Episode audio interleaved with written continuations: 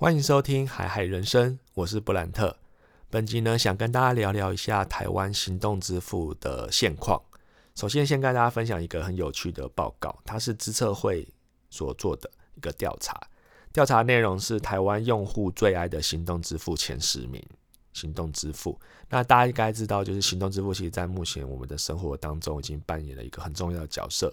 有些人可能是重度使用者，在哪边就是都要用，就是不管是你用 Line Pay 啊，还是 Google Pay，还是 Apple Pay 之类的。有些人习惯用接口。那这一份调查报告呢，它是透过一个问卷调查的方式去询问，就是有使用行动支付的台湾消费者。那透过一些结果，告诉大家说，目前台湾最常用，然后大家最喜欢的行动支付分别是哪一些？它这边定义有两个不同的定义，一个叫做通用型，一个叫做限定型。通用型顾名思义，就是说，当你使用这样子的所谓行动支付服务，它可以在就是各个地方，它不限通路别。譬如说，举例好了，我用 Line Pay，我可以在 Seven 使用，我可以在全家使用，我可以在家乐福使用，我可以在任何只要挂出 Line Pay 的牌子，就可以在那边透过 Line Pay 作为我的行动支付。那另外一个是限定型，限定型呢，通常是各个通路他们自己推出的支付服务。意思就是说，你的这个行动支付只能在那个通路使用。举例来说好了，全年的 P 叉 Pay 这件事情，这个新闻在今年其实被讨论的非常非常的多。所以呢，如果你要在全年使用 P 叉费，他们当然很欢迎，而且会有各种的活动，就是让你去使用。甚至我以前记得，就是他们因为全年的主要的消费族群有很大的一部分是所谓的妈妈，或者是一些比如说年纪比较长的长者。所以呢，那个时候在推广披萨费的时候超苦的，现场哦，现场就会有很多的，也是妈妈的全像妈妈类型的全年的销售人员，他们就在现场，就是说你现在只要下载披萨配这个 app，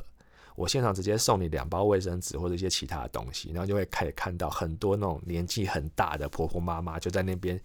因为他们想要赚这个卫生纸，所以他们就在现场就是拿着手机，然后好像不是很懂，然后现场那个阿姨就超热情的跟他们说，我帮你下载啦。下载完之后，我会教你怎么用，不要担心吼啊！以后你就来这边来全年就用 P 叉配，哦，很方便吼，还可以几点什么什么鬼的这样子。所以在那段时间，其实，在如果大家有印象有去全年消费的话，可以看到很多的销售大队，他不是在推销东西，他在推销他们家的就是 A P P 服务，讲支付服务。好，回到刚刚提到的限定型，也就是说。如果你用 P 叉配的话，你只能在全年用，你不可以拿 P 叉配到全家乐福说，诶，我要用全年的 P 叉配做支付这样子。所以它主要分这两块。先讲通用型好了，台湾就是通用型，就是用户使用数最爱的。好，这边最爱应该还不算是普及率，反正就是一个问卷调查。第一名是 Line Pay，它占了将近百分之二十八左右。第二名呢是接口支付，大概十五趴左右。再来是 Apple Pay。还有所谓的悠游付，在最后第五个是玉山 Wallet，所以其实前两名就是所谓的 Line Pay 跟接口。那 Apple Pay 呢也推出了非常非常的久，它也占据在前三名的位置。这个是通用型，意思就是说你只要在任何有这些支付服务可以配合的店家都可以使用。再是限定型，限定型因为其实它使用的通路是很局限的，所以它的使用率可谓它的爱好度就没有像通用型这么高。但不意外的，限定型的第一名就是我刚刚前面提到的全联的 P 叉配，它有百分之十一的比例是使用这个限定型的支付服务。再来是发米配，就是全家的支付服务。那全家在这段时间也蛮厉害的，它透过他们的 App，你可以在上面做支付，可以做团购，还有很强的咖啡寄杯的服务。前阵子又推出了咖啡买六送六这样子，时间到真的就去抢，因为真的很便宜。然后呢，第三名就是所谓的 Open 钱包。欧本钱包就是所谓 Seven 他们家推出的就是行动支付服务，但是使用率看来跟全家有一段的距离。再来呢是家乐福 Pay，然后还有 Happy Go Pay。所以台湾目前的用户最爱的前十大就是分为限定型跟通用型，大概就是这几个。所以大家只要记得就是哦，Line Pay 跟接口是台湾的前两名通用型。那再来是限定型呢，就是所谓的 Pizza Pay 跟 Family Pay。那可不可以跟大家分享一下我自己比较常用的？我自己大概在两年前最常用的其实就是 Apple Pay，因为那时候 l i Pay 还没有那么普及。其实我也觉得 l i Pay 没有太大的吸引我用的地方。那我以前用 l i Apple Pay 的时候，其实最简最简单的方式，就是因为我不想要带那么多信用卡出门，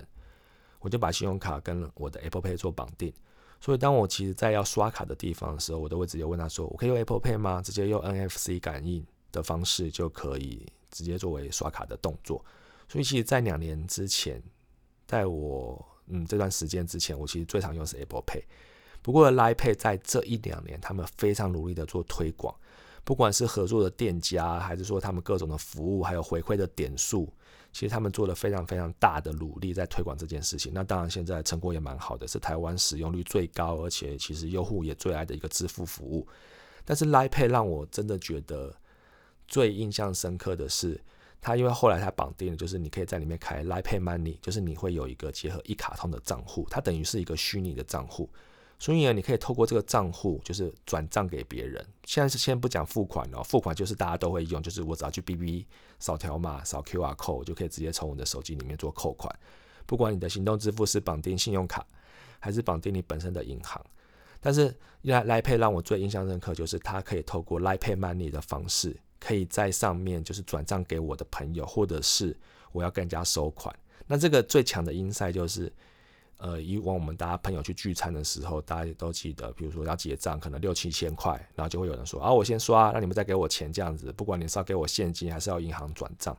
但有时候其实身上没有带那么多现金，或者是说刚好除完，每个人要付的是九百九十八那种超多零钱的，就觉得很干。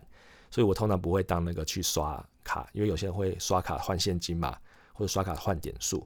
但其实就很麻烦。直到有一次我们去吃饭的时候，有一个朋友说：“哦，我先付，你们再赖配给我就好了。”我想说什么赖配？我真的不知道。我现场整个被大家嘲笑，说你真的是活在什么时代啊？就是你只要在赖的聊天室，跟你朋友聊天室里面，你可以透过你只要有使用赖配 money 这个服务，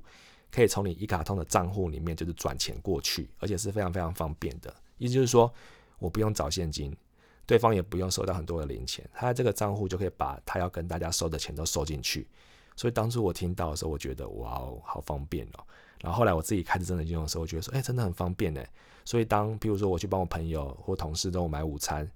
然后他们说要给我钱的时候，我觉得说来配给我就好。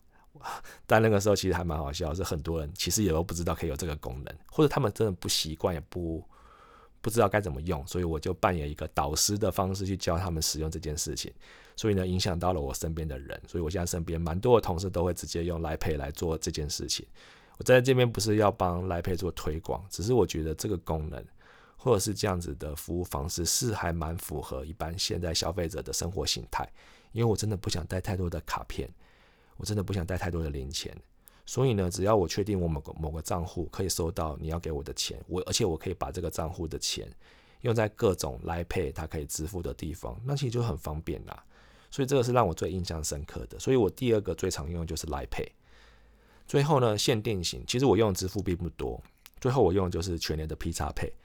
原因是因为我家附近其实比较大的卖场就是全联，大家都知道全联现在跟 Seven 一样，就到处都有。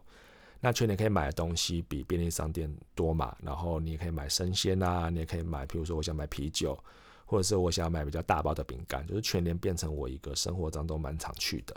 所以那个时候披萨配刚推出的时候，我就决定就是赶快就下载了。然后实际上用的时候，因为它也蛮多蛮大气的一些活动，就是你只要刷多少，透过披萨配支付，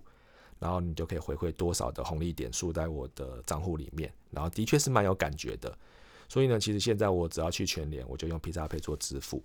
所以呢，这个是我自己在这段时间最常使用的三个支付服务。我不知道大家你们使用的是什么，但是每个人都有自己的理由跟自己的方式。那这边先跟大家分享这件事情。好，前面聊完了行动支付给我们生活带来的便利性，还有我自己的经验分享之外呢，这边还是要从就是广告行销的观点跟大家聊聊，就是行动支付为什么这么多的厂商都要推出自己的行动支付？呃，之前我记得我看过一篇报道。台湾目前，呃，就是统计有名字的行动支付服务已经超过了七十个，七十个以上的行动服务。但很可惜的啦，就是真正大家常用的可能就是那十个以下吧。我自己就是三个，那我有些人可能会用五六个这样，因为他要去不同的通路做几点。但是真正有登记的已经超过七十个，这是一个很恐怖的数字。那为什么大家都要抢进这块市场？而且其实大家回想一下哦。当我们用这些行动支付服务的时候，我们并没有就是支付一些服务费给这些所谓的厂商。譬如说，当我用来 Pay 的时候，我记得我好像不需要付给赖任何的钱，就是转账，就是如果你是赖的账户转赖的账户的话，你也不需要用手续费。其实对我们来说很方便。当我用全年的皮叉配的时候，他也不会给我额外 charge，就是其他的手续费。所以其实对我们消费者来说，这些都是免费服务诶。但是这些免费服务里面的品质，可以可以还有它可以提供的，就是所谓的服务的内容，其实是很多样性很广的。那大家也都知道，就是羊毛出在羊身上嘛。这些厂商或者这些所谓的企业推出这么多的服务，他们希望做什么？他们还是希望盈利，就他们还是想要赚钱。所以他们没有办法从消费者身上赚到钱。他们要从哪边赚到钱呢？其实就跟大家在用 Google 或者 Facebook 的服务其实是一模一样的。我们使用 Google 服务、使用 Facebook 服务也不需要付钱啦。但是我会看到他妈超多的广告，就那种大家都已经麻痹了。连我开个 YouTube，因为我没有做 YouTube 的 Premium 账户，但我想要看一个影片，中间可能广告被插到爆炸，而且刚好可能是我最近有兴趣的广告。这就是在广告行销业必须我们需要用这样子的数字找到我们要接触的消费者。所以呢，当这些支付服务我们用的很爽、很开心的时候。其实呢，我们的数据都慢慢的、默默的被这些所谓的厂商给收集。这边以赖做举例好了，因为赖是台湾目前最大的行动支付的一个厂商。然后他目前公布的资料是，台湾已经有七百三十万的用户使用赖的赖 Pay 这个样子的服务，代表他有这七百三十万个人手上的资料。有什么样的资料呢？他可能可以知道，就是说，譬如说，以我举例好了。我用 Line Pay，我最常去什么地方？譬如说，我最常去全家或者是 Seven 买饮料，或者是呢，我去一些餐厅，我会用 Line Pay 做支付服务。他可能就知道我的消费习惯，他可能知道我比较喜欢买哪一类的饮料。譬如说，我不喜欢买茶，我喜欢买气泡水。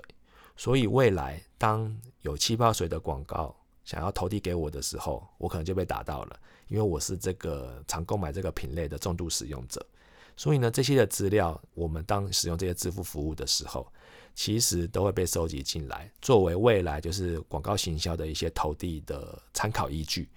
所以，其实我们现在在配合赖的过程当中，其实他们也有投出很多的建议，告诉我们说，他们有很强大的赖配后面的支付的服务消费者轮廓。所以呢，如果我们需要，譬如找出某些最常去百货公司消费的消费者。他们透过他来配里面的消费资料，可以帮我们找到他，可以做更精准的投递服务。但是你想说，他们可以用到多么多么细部的资料，就看他们想要用到什么样的程度。因为这个社会啦，你说隐私这件事情很重要，所以呢，对我来说，因为我用了这些服务，所以我其实心里面我某种程度是有一种妥协的。我是觉得说，只要你不要影响到我的隐私太严重，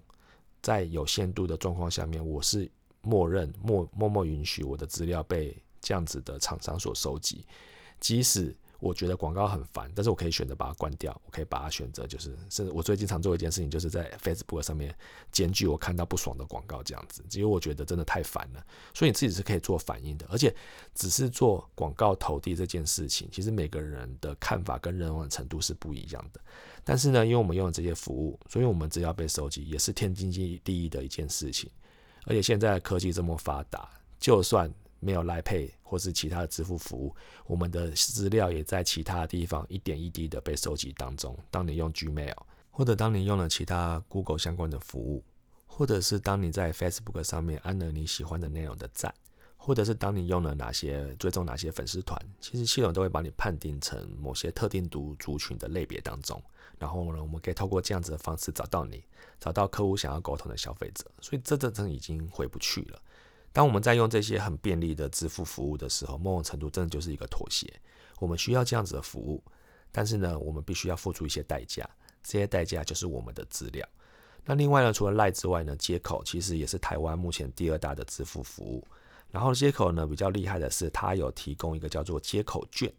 接口券呢，它是主要是帮助一些夜市或者是一些小店的商家，它可以提出一些，譬如说特定的优惠券。大家回想一下，以往我们收到优惠券，可能是在路上有人在发传单，告诉你说现在某一家饮料店买一送一，或者是呢，当你可以收到或者收到 email 说，呃，目前什么地方有特别的优惠。但是呢，透过接口券的方式，他们是直接在系统当中找出，譬如说我这个店家我是卖拉面的，然后呢，我他就会帮你找出说某一些消费者他特特别喜欢去某些拉面店，或者是他吃拉面的频率比较高，所以他们可以透过推播的方式，把这些所谓的资讯、所谓的优惠讯息推播给这些比较高关联度的消费者。那这是为什么？譬如说我自己本身不喜欢吃泡面。不喜不喜欢吃拉面，所以你给我再多的拉面优惠就是讯息，我可能不会用。但是如果今天我是一个喜欢吃拉面的人，刚好我在我的相关资讯里面看到，诶，现在某个店家有拉面的优惠，我可能就会去吃了。所以这样可以提高这些所谓的优惠资讯的使用率，当然也可以帮这些提供优惠的店家带来更多的生意机会。所以呢，这些就是所谓数据的应用。不管是所谓的消费资料，或者是我刚前面提到你用 Google 啊或 Facebook 服务，所以呢，这个是真的跑不掉啦。被锁定其实很简单，就是看你自己愿不愿意被这样子的方式所打动。像有些人就是很脾气很硬，他会说：“我虽然现在想买，但是你就丢这些东西给我，我就是偏不要买你们家。”就每个人有自己选择的方式。不过，透过行动支付的服务这件事情，其实在越未来可以被锁定的越来越精确。这也是我们目前在做的方式。那另外一个呢，就是其实行动支付服务，大家想一想，你现在真的拿出信用卡来刷卡的几率，是不是变得变低非常非常多？那行动支付呢，像以赖来举例好了，如果你没有申请你的 Line Pay Money，所以你通常是摆绑定一张信用卡。大家也记得前阵子，就是之前在 Line Pay 服务推出的时候，他们有跟一些特定的银行所推出了 Line Pay 卡，比如说中信的 Line Pay 卡，或是富邦的 Line Pay 卡。台新也有推出了接口的联名卡，那对这些银行，为什么他们要做这件事情？因为他们还是要刷卡，他们还是希望就是用户可以刷他们家的卡，这样子才会有金流，才会有收入，才会有所谓有利润的机会。所以呢，现在行动支付这么发达，如果银行没有做一些特别的营运，信用卡的刷卡比例会降低，然后甚至呢，有些可能就不用信用卡了，他们的就会被去中间化。所以他们推出了很多这样子的联名服务，就是说我譬如说绑定中信来配卡或者富邦来配卡，可以帮助我在后面用来 Pay 服务的时候有更多的回馈点数，那我就去办啊，因为我常用。或者是像接口的联名卡，你用绑定了台新的接口联名卡，当你在使用接口联名的服务的时候，你就可以譬如说有更多的回馈，这些都是给消费者，就是我们这些消费者很多的优惠跟服务，那我们就会去使用它，他们就比较不会被这段。所谓的行动支付服务所淘汰这样子，那原则上就是银行当然也是希望两边都可以赚啊。那对行动支付来说，当然没有差，因为他们就是尽量扩展他们的用户数，来配越来越大，七百三十万可能明年就破千万，真的有在使用的消费者，所以他们可以掌握的数据越来越多，他们可以跟银行去谈更多优惠的联名卡服务。他们可以去跟广告主或是我们代理商去谈，就说：“哎，我的广告现在超有成效的，因为我有很多很珍贵的数字，你要不要用？”然后广告就越来越贵。所以我觉得这些都是一个很难去避免的趋势。那当然，很聪明的业者或是走在前面的一些厂商，他们看到这件事情，所以当然如果我刚刚前面提到七十几个行动支付服务，他们就是希望抢占这一块市场。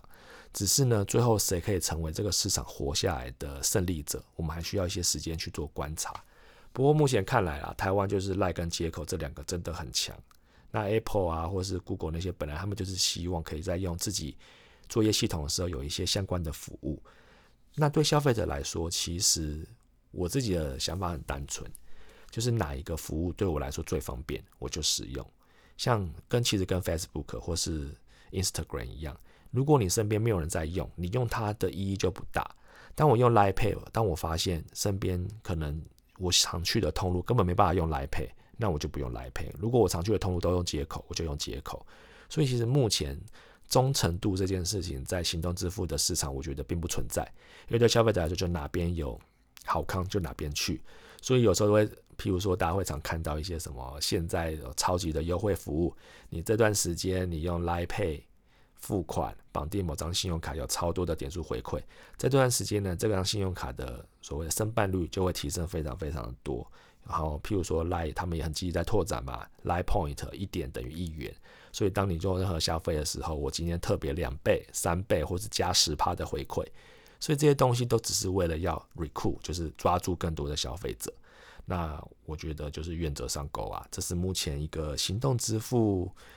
一个不可逆的状况。未来会不会有更强的行动支付出现？我不确定。不过台湾这个市场其实已经，我觉得已经有点快接近饱和了，因为 Line Pay 跟接口，还有所谓的全链或者是全家，他们都已经有巩固自己基本的用户数。那只是看未来他们可以想要拓展的方向可以到什么样的程度。那我这边也会继续观察下去。好的，以上就是本集的分享内容，希望大家会喜欢。那如果喜欢我的节目的话，欢迎订阅，然后呢帮我留下好的评价。也可以分享给你身边的好朋友，希望可以让更多的人听到我的节目。那我们就在下一集的节目再会喽，谢谢大家，拜拜。